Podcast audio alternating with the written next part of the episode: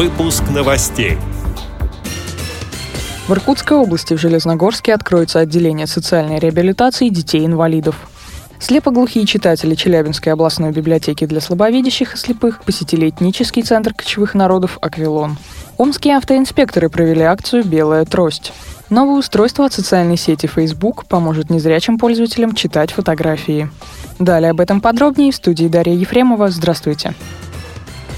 Железногорске Иркутской области в 2016 году откроется отделение социальной реабилитации детей-инвалидов. В помещениях уже сделан косметический ремонт, а вход в здание оборудован двумя пандусами. Цитирую слова руководителя городского управления социальной защиты населения Любови Дергачевой. Возможность открыть отделение социальной реабилитации детей-инвалидов появилась при содействии Министерства социальной политики края. Отделение будет работать по такому же принципу, как и Центр социального обслуживания инвалидов. Все услуги для детей будут бесплатными. Конец цитаты. Специалисты отделения социальной реабилитации детей-инвалидов будут оказывать социально-бытовые, медицинские, психологические, педагогические услуги. Кроме того, в отделении можно получить правовые консультации и помощь в оформлении или восстановлении документов. Как сообщается на сайте за тот 26.org в настоящее время в Железногорске проживает около 280 детей-инвалидов.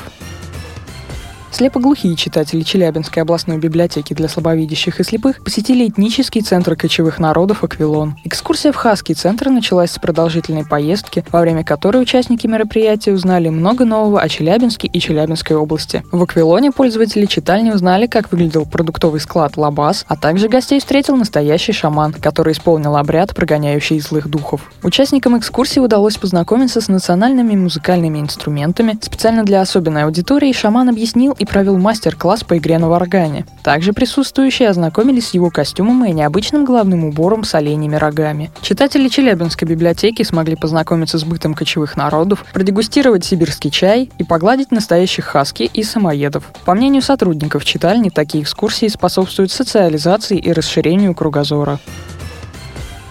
Омские автоинспекторы провели акцию «Белая трость». Сотрудники ГИБДД совместно с волонтерами напомнили участникам дорожного движения о незрячих пешеходах. В рамках мероприятия водители получали памятки с призывом быть особенно внимательными к пешеходам с белой тростью. Листовки также напомнили автолюбителям об обязанности всегда уступать дорогу незрячим пешеходам. В ходе акции выяснилось, что большинство автовладельцев даже не знали о своих обязанностях в отношении пешеходов с белой тростью и признали, что и не подумали бы остановиться вне пешеходного перехода. Как сообщает сообщается, на официальном сайте Управления МВД России по Омской области сотрудники ГИБДД посетили один из омских интернатов, в котором обучаются слабовидящие дети. Автоинспекторы напомнили учащимся о правилах безопасного поведения на дороге, а также о преимуществах световозвращающих элементов, таких как браслеты, которые подарили детям.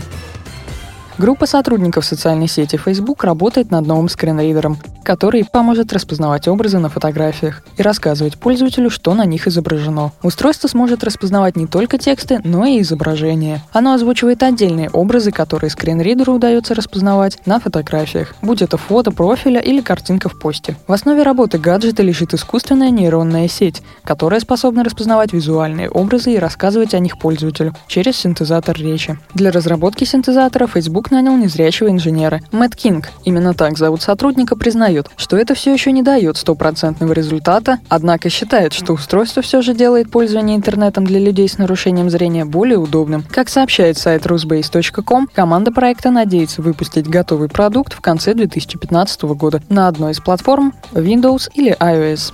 С этими и другими новостями вы можете познакомиться на сайте Радио ВОЗ. Мы будем рады рассказать о событиях в вашем регионе. Пишите нам по адресу новости собака ру. Всего доброго и до встречи.